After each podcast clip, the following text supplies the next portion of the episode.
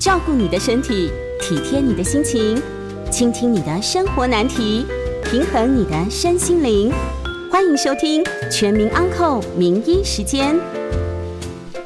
这里是九八新闻台，欢迎收听每周一到周五晚上八点钟播出的《全民安扣节目。我是台安医院心脏血管外科袁明綺袁医师。啊，我们将在半点过后的时候接听大家的 call in。那每次我来，当然就是心脏血管方面的问题或任何问题，都欢迎来挑战一下子。预告一下 call in 的专线零二八三六九三三九八。那么，呃，请大家一定要包容我一下子，因为呢，我大概前两天才从洛杉矶回来，呃，一转眼哈，吓了一跳，三年半没有出国过了耶。我最后一次出国是在。二零一九年的十一月份左右，我那时候去呃南非的史瓦济兰去行医，到那个落后的小国家。那行医回来之后啊、搭上飞机从新加坡回到台北的时候，一路上还觉得说啊，回到文明实在太好了。就没想到一晃，那疫情的关系啊、从一开始医师们、医护人员不能出国。到后来好像也真的没有什么机会出去，一晃三年半过去了，所以时间真的飞逝啊，这一下就就过去了。所以大家要珍惜每个时光，每每一个年纪。我这次在在搭上这个华航这个出国到洛杉矶的时候，当然呢，心情很多的感慨。第一个感慨是什么？你知道，以前因为我胖胖的，我每次出国都是大概就想办法尽量坐商务舱，舒适一点、宽敞一点，对得起自己，所以这个等级也是相对比较高档一点。一下三年半没坐飞机，他给我当柜害我心情很坏。那每一次还要排队，还有什么东西，啊，心情非常的不好。那心情不好，当然这次去到美国，最主要是参加女儿的第二个毕业典礼。什么东西到变第二次的时候，变得好像有点不太值钱啊。所以 第一次去的时候很感动啊，女儿大学毕业了，很感动。当她拿到第二个学位的时候，啊，当然还是有感触了。当然就说女儿的成就，觉得很开心。但是呢。啊、另外一个让我比较伤心的地方是，她旁边多了个男孩子啊！不知道在座的听众朋友们，我不知道你们有没有曾经有过这种感感触哈？这个爸爸在那边就是觉得怪怪的，怎么多了个男孩子？然后他本来晚上会回家了，现在不回家了，让让人心情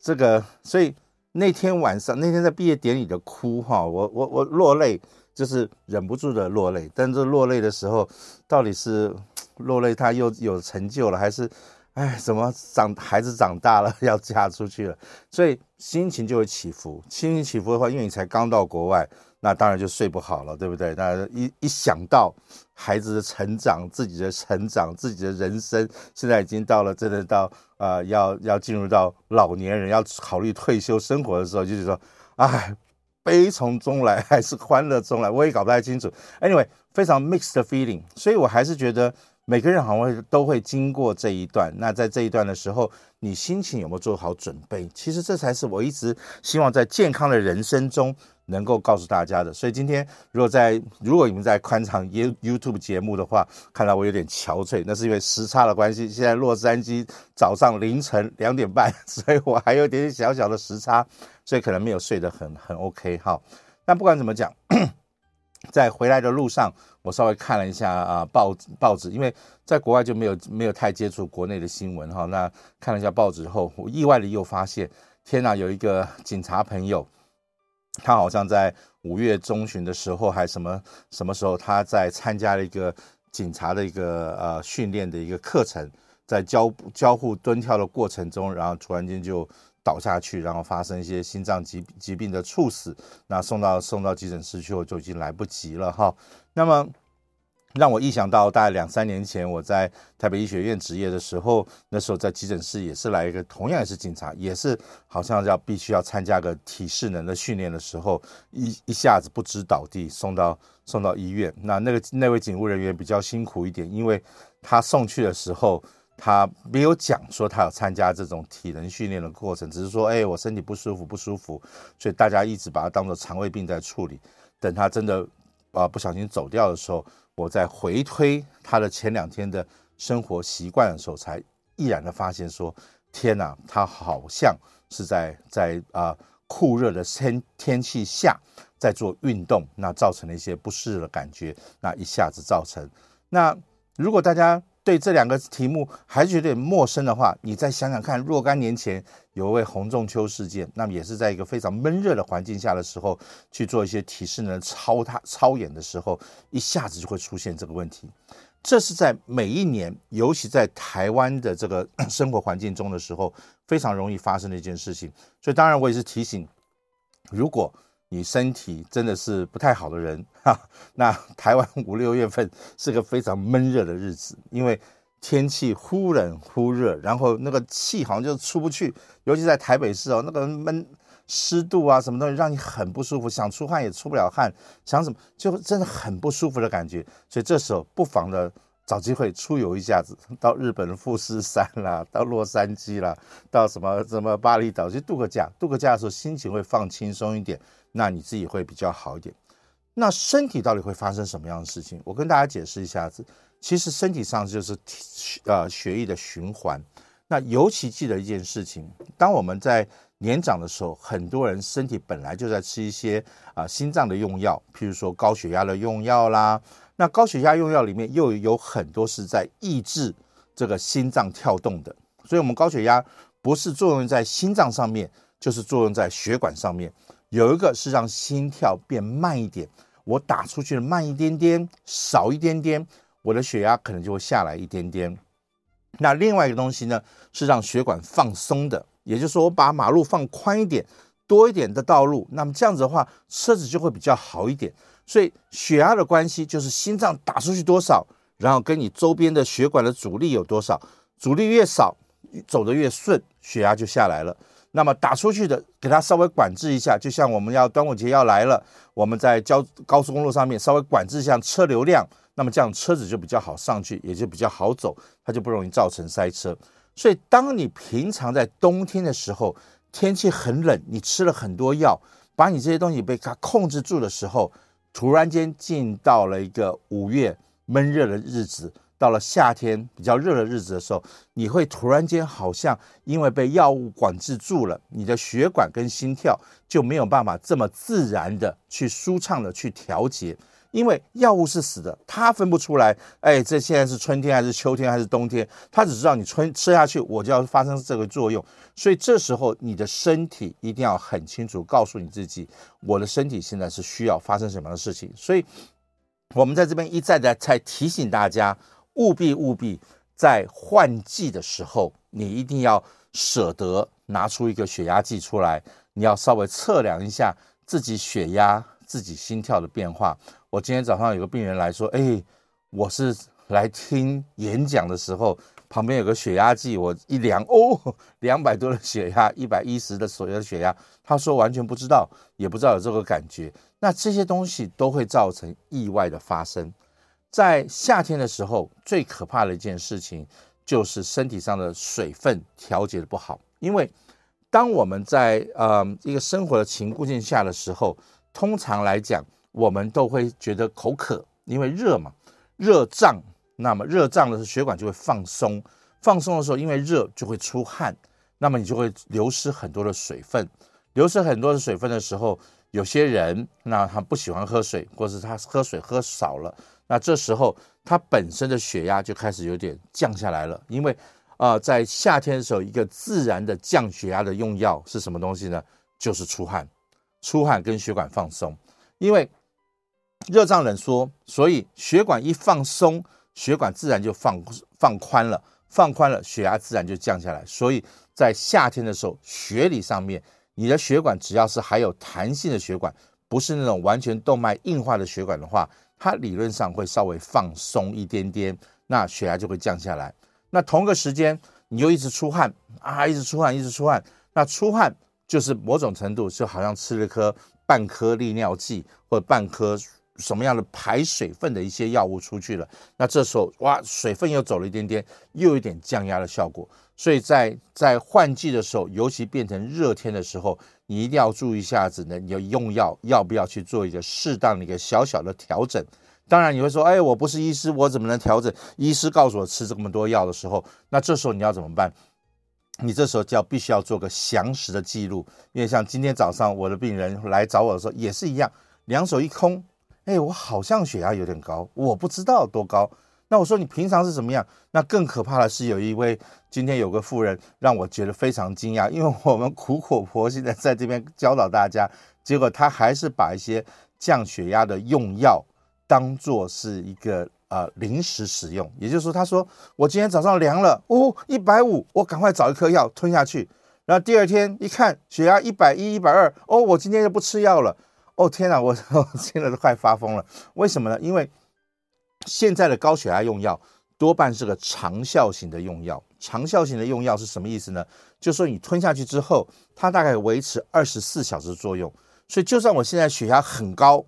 我吞了一颗长效型用药的话，它不会立刻起作用。这个药要进到胃里面，它要消化吸收，它要慢慢的释放。所以也就是说，当你吃个慢性慢性的长效用药的话，你现在血压高，你吃下去。就算它有效，大概是六个小时后才开始缓慢出来有效，因为它是缓慢释出这样子的药效。所以，如果你是想期待是说我要立刻出现效果的话，你一定要跟你的医师去讲说，我希望是高吃不高不吃的话，那这个时候你的医师就要给你叫做短效的用药。短效用药就像就像止痛药，有那个马上发挥作用的，有些是慢性发挥作用的，所以。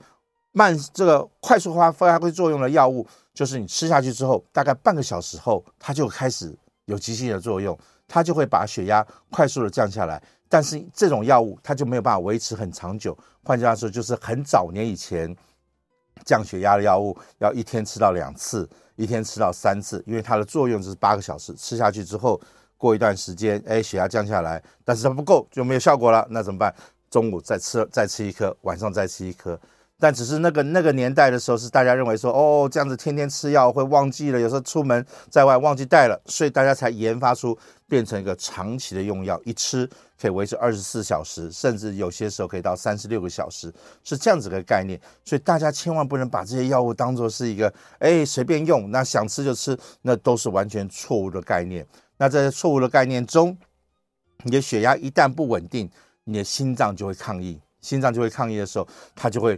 血压一低或血压一不稳定，心脏就会加速跳动。一加速跳动的话，心脏就会耗氧。也就是说，我我急着我急着要送货到我的我家里面去，那我现在又好像不够，因为血压太低了，或是心跳受到什么样影响了，那怎么办？它就会加速。一加速的时候，心脏就会耗耗损。那心脏耗损的时候，我们就会出现什么情形？我们心脏冠状动脉。就会需求量就会增加，因为好像他要有个鞭子去鞭打这个这个心脏，让它走快一点，走快一点，但是他走不过去，那这心脏血管就会耗损比较多。如果这时候你刚好不小心有一点叫做心脏冠状动脉狭窄的话，那这时候它就会出现一点心绞痛的一些症状出来。这是第一件事情。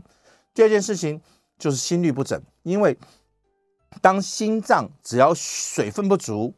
那么只要是这个心脏血管有点供应不良的时候，心脏就会有时候。我们刚刚一再强调，心脏的跳动应该是心房跳一次，心室跳一次，嘣嘣嘣嘣这样子之间的关系。当它没有这样的关系的时候，它突然间就开始哒哒哒哒哒哒，就开始有点颤动的情形。那颤动的过程中的时候，血压就会呈现更不稳定，也就会出现一些心脏不舒服的一些症状就会出现。所以这些东西都在。变天、变季节、情绪不稳定、睡眠不好、心中有心事的时候，所有烦恼事情的时候，都会间接的来回过头来影响到你心脏的运作。所以这些时候，你必须要很清楚知道说，你发生了什么样的事情，我怎么样可以帮忙自己去做一个适当的调整。你要去倾听你的心脏想跟你讲些什么话。那你知道了之后，你才知道说我要怎么样去呵护它。我要怎么样去照顾他？那我们才来告诉你。所以，待我们先休息一下子，待会下下下十五分钟，我们再来跟大家介绍说，心脏到底需要什么样的东西，让它能够安定安稳的继续做一些正常的一些跳动跟运作。那这样的话，大家比较能够保护自己。我们休息一下。欢迎回到九八新闻台全民安扣节目，我是台安医院心脏血管外科袁明奇袁医师。那今天的节目在九八新闻台的 YouTube 频道也有直播，那欢迎在聊天室头提问。那我们在半点过后的时候呢，我就开放 call in，那所有相关心脏血管方面的问题或任何问题，都欢迎打电话进来，零二八三六九三三九八。那刚刚提到说心脏，心脏是需要一个呵护的东西，其实心脏也非常非常好呵呵护，因为心脏就是一个二十四小时不休息的一台机器，所以你想想看，你的车子如果二十四小时不休息，你好歹要给它点好一点的机油。好一点的一些营养东西，所以身体的最重要一件事就是营养，尤其在这种变天的时候，夏天的时候，因为学理上在夏天比较热，新陈代谢会比较快一点点，你需要的能量各方面会消耗的比较多一点点。那这时候你的营养要特别去注意。那我前几天啊遇到的几个朋友是比较不幸的，他们是比较吃素的这类的朋朋友。吃素的朋友的时候，当然他的本来他摄取量就稍微少一点点，但是他的他因为还年轻，还在工作量还蛮大的，耗损量蛮大的，所以这时候他有些时候就好像在蛋白质的摄取上面好像稍微欠缺了一点点，所以他就觉得身体很不舒服。那我们研究了半天，因为我们在医院里面能够检查就是 X 光、X 光心电图，照个超音波，看看功能上面。构造上面有没有什么太大的问题？多半在这时候没有发现任何的问题，它就是一个，这是一个身体上调节上出了问题。所以，我常讲，当一个人身体不舒服的时候，我都会先看一下你生活习惯、你生活的作息、你睡眠的品质，这些东西才是取决于说会不会影响到心脏的问题。所以，心脏的跳动最重要的一件事情是什么？就是营养。所以。很多人说，哎，不行哦，原因是我不能，我怕胖，哈，我不能吃甜的，不能喝什么。大家想想看，当你身体不舒服的时候，你到急诊室，他给你打什么东西？就是盐水或葡萄糖水啊。那盐水、葡萄糖水里面是什么？就是盐分。那葡萄糖这什么东西，就代表身体有时候需要这些小东西，所以不要太忌口，也不要说太恐惧这些东西，因为你要看看身体需要什么东西。所以你在夏天的时候，尤其在消耗能量比较大的时候，你的饮食很重要。你的三餐，当然，当你如果是你在看 YouTube 的话，你就知道我是很胖的一个人，这个少吃一两餐是没有关系的，但是。瘦瘦小小的小女生啊，万你你如果不小心错过一两餐的话，你真的会头昏脑胀，非常不舒服的。所以你一定要知道说你的饮食习惯、你的新陈代谢吃进去出来到底有没有是个很顺畅的时候，你身体是不是可以？所以这时候均衡的饮食，因为从均衡的饮食里面，从喝牛奶、吃豆、喝豆浆、鸡蛋啊，什么什么东西，这些东西都可以给你一些均衡基本上的需求量。所以我也是一直不鼓励，我一直告诉大家，哎，我们健康食品叫做健康补充，好，健康补充不是健康替代，不是营养替代品，是补充品，是当你吃不够的时候，我稍微补充一点。但现在的人好像，我常常看到很多阿姨们来看我的时候，哇，一大把各式各样的药，然后吞吞吞吞吞，那都非常可怕的一件事情哈。所以你的身体反而不愿意去做事情了，那这都是不好的事情。所以 我们希望你身体上能够知道自己想什么。那心脏跟一般的肌肉又不太一样，心脏它比较娇娇娇嫩一点点，所以呢，它呢在跳动的过程中，它需要一些非常重要一些。啊，这叫做这氨基酸、维生素，还有电解质，好，在这些东西都是它必须要有的东西，所以营养里面都可以得到基本的需要的东西。再紧接着是什么？钠、钾、钙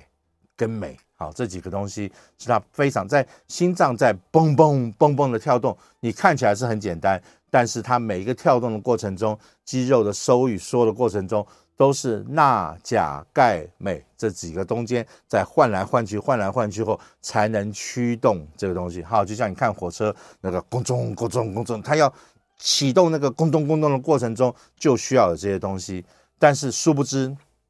在夏天的时候，非常热的时候，通常人会发生什么事情？大家想想看，我在夏天很热的时候，我就一直出汗，尤其我在外面去运动的时候，我就一直出汗。出汗的过程中，我又没有补水，我就通常就会口渴嘛。大家一定想说，我就口渴。那口渴的时候什么时候？那有些人说，哎，我怕胖，所以我不能喝任何东西，我只能喝白开水。所以很多人就猛灌开水，猛灌开水。那么平常如果一天喝水喝到四千到五千 CC 的人哈，就很容易造成水中毒啊！水也会中毒，真的假的？喝水也会中毒？那、我们应该讲说，水中毒的特色就是当你的消耗量太大，你身上在流汗的时候流出很多，因为汗都是咸的嘛，所以当流汗流很多的时候，你身体上钠离子就会稀释掉很多。这时候你 又喝很多白开水的时候，又把血液中的钠离子又给它稀释掉了。那这时候你会瞬间的从一百四十多的的需求的钠离子，一下子会降到一百四十以下，一百三十五，甚至低于一百三十五。这时候我们就叫做水中毒，叫做低血钠症。那这时候整个人就会开始恶心、呕吐，甚至甚至有些时候会觉得疲倦，那会是觉得身体上会觉得。好像有点昏昏昏欲睡的那种情形，那这就代表说电解质失去了平衡。所以当你在夏天的时候，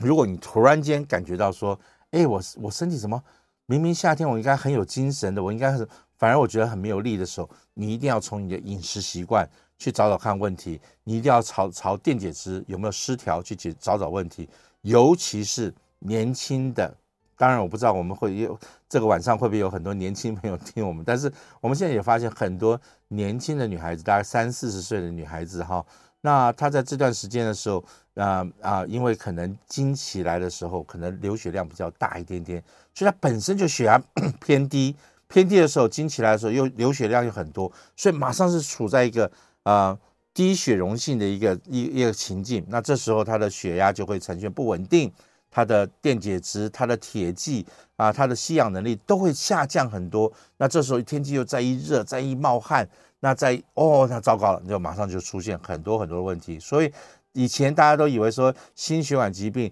只有在冬天容易好发，没有错。在冬天的时候，因为天气很冷，天气忽然又很热，因为你要进到房间很暖，外面很冷啊，冷热之间啊，嚓，这个血管就会产生痉挛的现象，容易好发。但是夏天。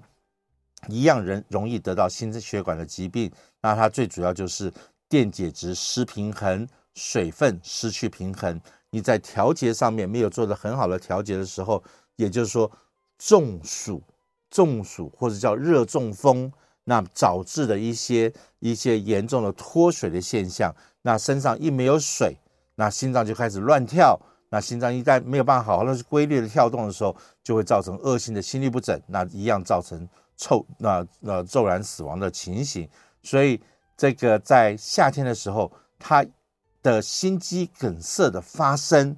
可能都是间接是因为水分不足、电解质不平衡，导致心脏没有办法跳起来，才发生的心肌梗塞，跟冬天直接那个血管发生痉挛产生的立即性的心肌梗塞，都叫做心肌梗塞，但它的起因可能不是很一样，但它一样是一个非常危险的情形。所以在这个时候非常要特别去注意。那我们也特别特别要提醒大家的是什么东西呢？就是尤其在现在，哈，这个我们日子已经过得非常快乐了，哈。就像我刚刚讲一开始讲说，我出出国去去洛杉矶去旅游，我突然想到说，哎，我年少的时候曾经住过洛杉矶，那个年代的时候啊，冷气也没有那么 也没有那么盛行，有没有？所以以前我们在调节家里头。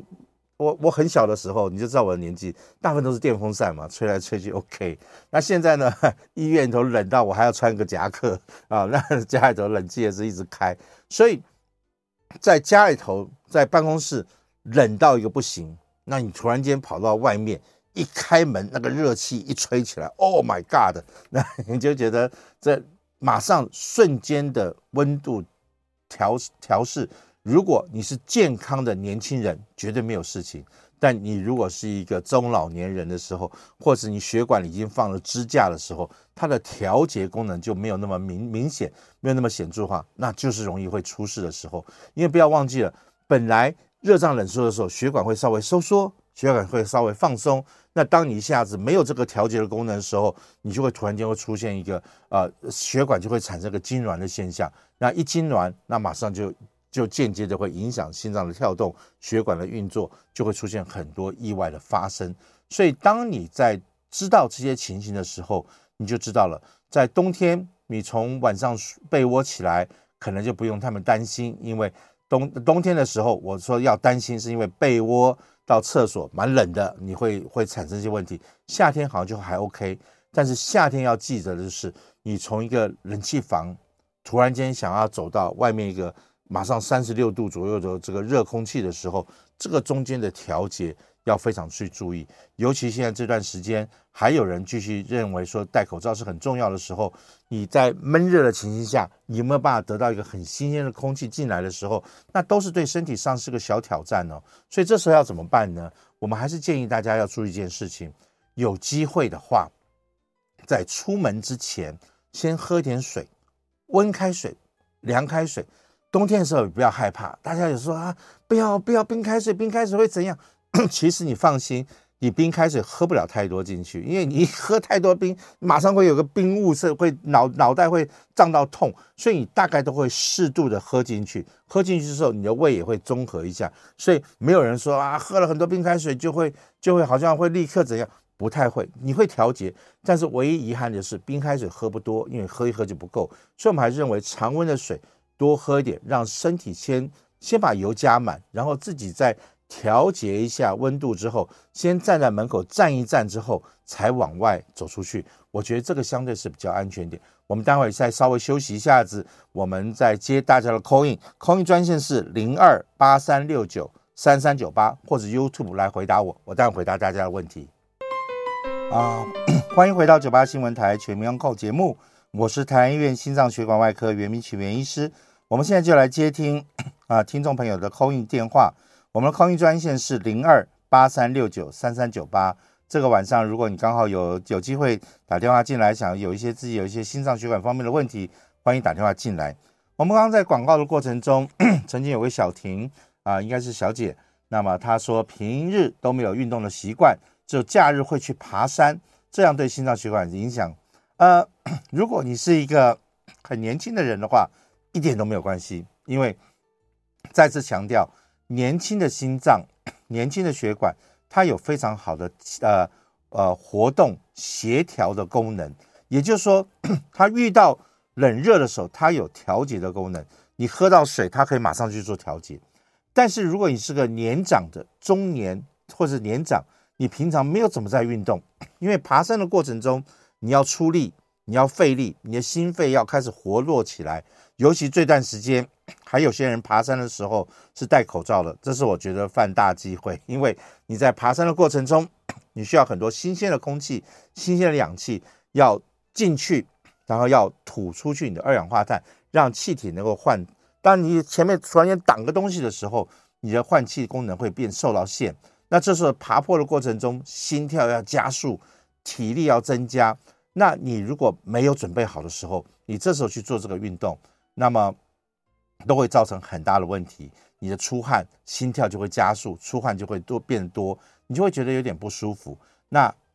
这个时候你就会对自己有点挑衅。所以，如果是年长，你有在吃心脏的用药，尤其是什么样的心脏用药，就是啊、所谓的乙型阻断剂，就是我们一般降血压用药作用在心脏上面那一颗的时候，那因为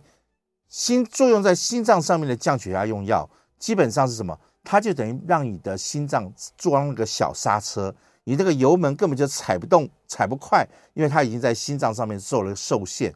但殊不知你在爬山的过程中，你在过度运动的过程中，你是需要加速的，你是希望心跳能够跳起来的。那这时候它反而跳不起来，因为它被设限住的时候，这就会发生非常大的危险。那不要忘记了，你爬山的过程中，在半山上面，如果出了什么紧急的状况，还没有人能救你，因为还要有人冲上去救你，再把你救下来，这都是非常危险的。所以你一定要先知道自己有没有能力去做这样子的运动，那么这样子的话，对自己才会有一个很大的保障。所以也就是说，如果没有平常没有去做运动的过程中，你平常在做运动时时候会发生什么事情？你在走路的过程中，你就会有点胸闷。就有点心脏会不舒服，你就知道，哎呦，糟糕，糟糕，这个呃平路都走不了了，那么爬爬山就就就谢绝了，大概是这样子。但是如果说你平路走得很好，哎，那我好，我加入我来挑战一个小山坡、小山好，那像我们星际计划区那边象山啊等等，都是非常好的，你可以试试看。那再再走的不错的时候，你再去挑战一个比较极限一点的一个山岭哈，那都是可以不错的。但是最忌讳就是说，你想说，哎，我大学的时候可以做，我现在大家也可以做，那你就惨了哈。我刚才我也是一样嘛，我以前在大学时候还蛮瘦的，那是做什么运动都可以。现在叫我做什么运动就 喘喘的要死，所以不能跟年轻的时候比，你一定要跟现在比，而且要跟最近一两个月比，你才知道你身体上到底可不可以去适应这个事情哈。所以嗯。我们还是真的在欢迎大家，不要客气啊！利用这晚上，如果有在听我们的节目的话，就打电话进来零二八三六九三三九八哈。那么 夏天，如果你要出去做运动的时候，记得一件事情，水分的补充一定要非常非常重要。那补充水分的过程中，我们还是鼓励要什么东西？要电解质的水分，电解质的水分，那包括什么？最简单，可能是运动饮料。运动饮料大概是最简单的一件事情，因为运动饮料里头有含糖、含含钠、含钾一些一些矿物质、电解质这些类东西，它可以帮到你很多的忙。但如果说，我还是蛮鼓励大家可以自己来做一些，譬如说冬瓜茶啦，好，啊譬如说酸梅汤啦。因为这些东西都已经含有一些钠离子、一些小小的电解质等等东，你在自己调配后，自己努力去做，挤点柠檬，加点蜂蜜，加上你可以调出一个自己心血出来的东西，你喝起来都会觉得非常爽快。那你自己的水分调节出来之后，还可以变成冰沙。那冰沙的时候喝起来也会觉得很舒服哈，会让心脏跟血管能够得到一个满足。因为我不知道大家在很热的时候有没有喝过一杯冰啤酒或冰可乐、冰什么东西，一喝下去会觉得啊，人好舒服。那这时候就是一个心情快乐的满足感嘛哈。那我们有位张先生打电话进来，张先生你好，我们接你的电话。哎啊，医生你好，是，我想请问一下哈，这个我呃量血压哈。呃，就是一就是量的时候，如果我脑脑袋有在呃忍不住会想呃突然想到些什么事情，那血压就会量起来就会比较高。还有呃呃那个尤其是收缩压的部分会比较高。那呃另外就是如果我做了呃深呼吸，然后缓缓的深呼吸，缓缓的呃吸气吐气，吸气吐气。好像血压也会比较降的比较低，就大概这样。好，呃，其实其实张先生，呃，那请问我应该用什么样的呃呃血压为我量血压的标准？好，谢谢，没问题。其实张先生的问题非常好，大家常常一个迷思，我常常提醒我的病患，我们不要治疗血压这个数据，这个数据对我来讲一点意义都没有。这个血压只是造成告诉我一个参考。所以我通常是告诉大家，大家可能就听懂了。每天的早餐饭后量一次血压，晚上睡觉前量一次血压，这个把它当做基础的血压。为什么呢？很简单，你晚上啊、睡了个觉，不管你睡眠品质好不好，你休息了，你休息了五个小时、六个小时、七个小时，你休息了，休息了之后你起来。那不管是被闹钟敲叫醒的，自己自然醒，是被吓醒的，至少你醒来了。醒来后，你刷完牙，吃完早餐，也就是说，你睡了一个晚上，从前一天晚上的晚餐到今天的早餐，你吃了点东西，身体的能量也也补足了，睡眠也有了，能量也补足了。这时候你去量个血压，这是我把它称它为叫做基础的血压，也就是说你在最欢乐、最休息、最静态的状况下，这个血压对我来讲很有参考的价值。第二个时间点是什么时候呢？就是晚上睡觉前，因为怎么样，我终于要去睡觉了。不管是我要是个快乐品质的睡眠，每天十点钟、十一点钟到了，我就想去睡觉，那就代表我要放松一切的工作了，我去睡觉。或者我今天熬累加班，累到不行了，我终于累到疲倦了，要去睡个觉的时候，那那个时间点，我是认为也是个很好的参考点。所以那个时间点，我们也当做个基础。所以这两个当做基础之后，中间任何时候你随时的去量一下你的血压，你就可以去做一个参考。什么时候听我的节目的时候，你在在办公室骂人的时候，你在跟孩子吵架的时候，这些时候都是个刺激。这个刺激的时候，你的血压怎么去做反应？我们也觉得这个非常好的价值。所以当有变化的时候，那个时候我们认为三天到五天的一个血压记录、心跳记录，对我来讲是有很大的参考价值。那不要忘记了，很多的病人在平常的时候，他的血压是非常健康的，永远测量起来就是一百二、一百三，舒张压就是八十几、七十几，都很稳定。但是家里头一旦出什么事情，他跟人家一吵架。哇塞，自律神经失调，或者他的肾上腺素分泌的太多，他一下子会从正常的一百二、一百三，一下子冲到一百八、一百九，也就是我们所谓的自律神经失调导致刹不住车的血压状况。那那种平常都说，哎，我血压很正常，我都不需要吃药，但是一紧张的时候。轰就冲上去的话，那是更可怕的事情，因为它是刹不住车，那随时血管就会爆冲。所以我们也是认为说，我们的血压希望看到的是什么？它要有所起伏，它要有所起伏。什么样的起伏呢？也就是说，我们容许二十到三十毫米汞柱的差异。也就是说，我在跟人家吵架，我在发怒的时候，我要从一百二能够升到一百三、一百四、一百五，我也有反应。我在听我的节目的时候，你觉得袁医师还蛮可爱的，讲的蛮有道理的。那我心情比较放松一点、放心一点的时候，我血压能够降个十、二十左右，这是正常的。身体的血压跟心跳要有变异性，要随着环境。你不能说吵架的时候也是这个样子，不吵架也是这样子，什么情况都是那样，那反而不是个健康的心脏跟血管。所以，我们还是认为说要有起伏，只是说它要能够调节你的交感神经。要能够让它冲上去，反映你的身体的状况；副交感神经要能够缓和这个样这个状况，这两个是要一个非常平衡的一个情形，这才叫做健康的血管。所以在你在测量血管的时候，这些数据是提供你当下发生了什么事情。所以刚才张先生讲说，哎，我我临时测的时候很高，我在讲话的时候很高。当然我们看一看也 OK，只是当然没有错。平常希望量血压的时候稍微心情平静一点比较好一点。我们来接李小姐的电话，李小姐你好。你好，请问一下袁医师，老年人开完心手术后如何重建运动习性？谢谢。OK，你看你是开什么样心脏血管手术？那只要是心脏，只要有剖开胸膛做过心脏手术的话，那当然是比较辛苦一点点的事情。那这时候你必须要从呼吸先开始，因为。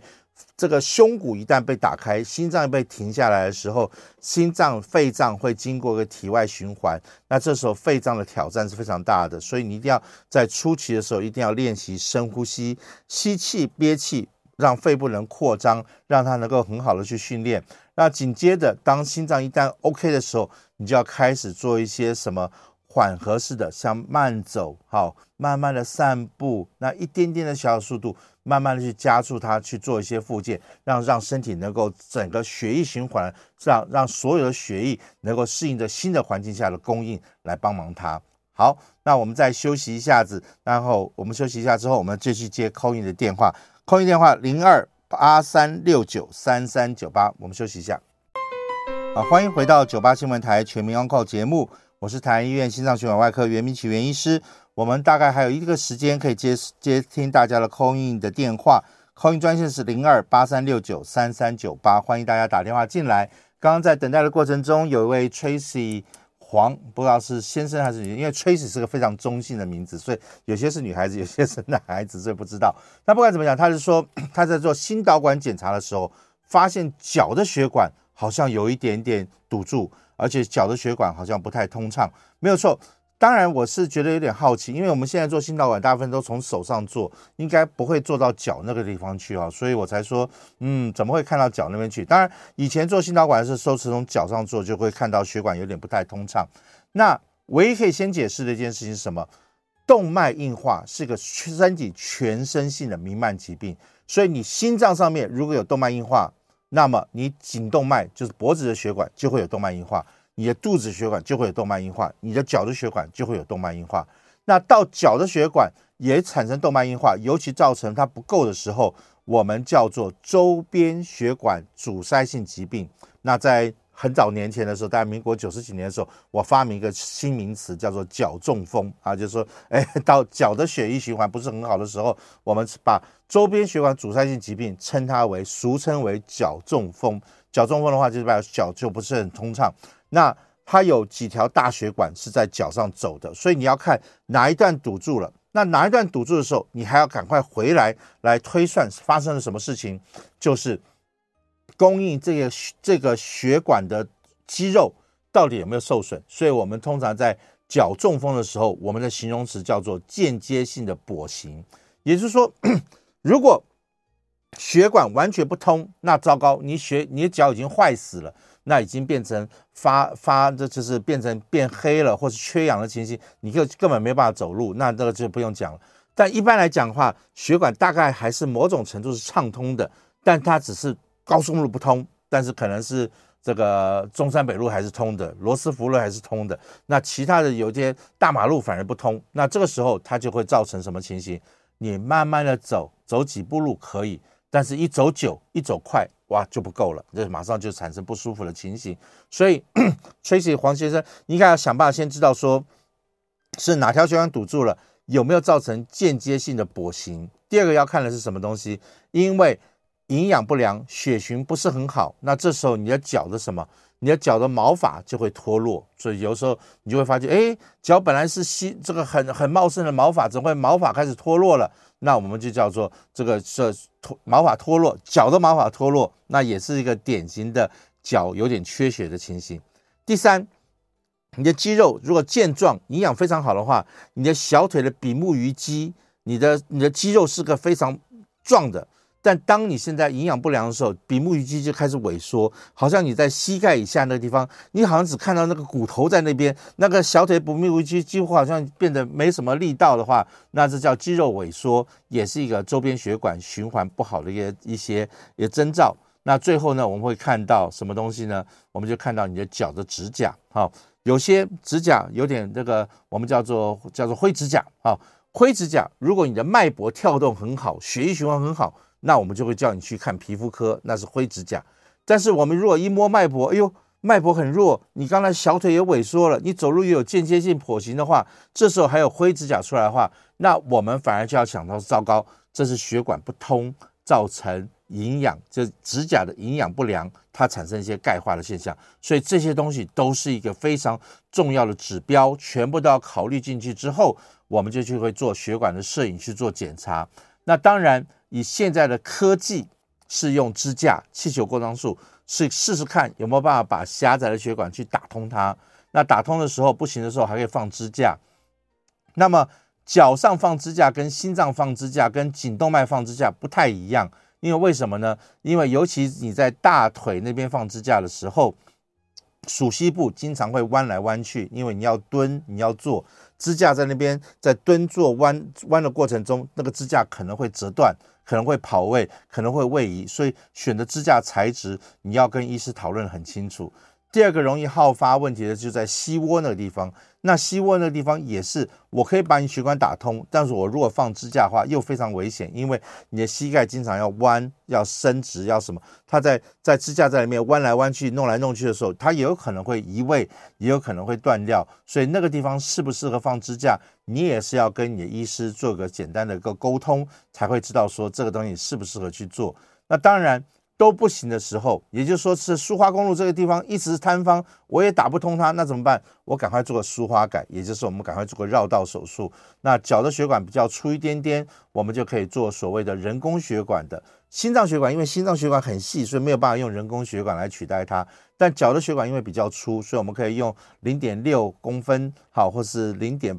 八公分左右，就看你的血管当时的 size 是什么样情形，我们可以取决人工血管来做绕道手术。甚至我们脚上有所谓的大隐静脉，大隐静脉我们也可以来做一个简单的绕道手术哈。所以这个东西都是一些取决。所以心脏血管是个全身性的问题，全身性的问题的时候，那不要忘记了，我们是一个苦力，我们在帮你做做治疗好，治疗好之后，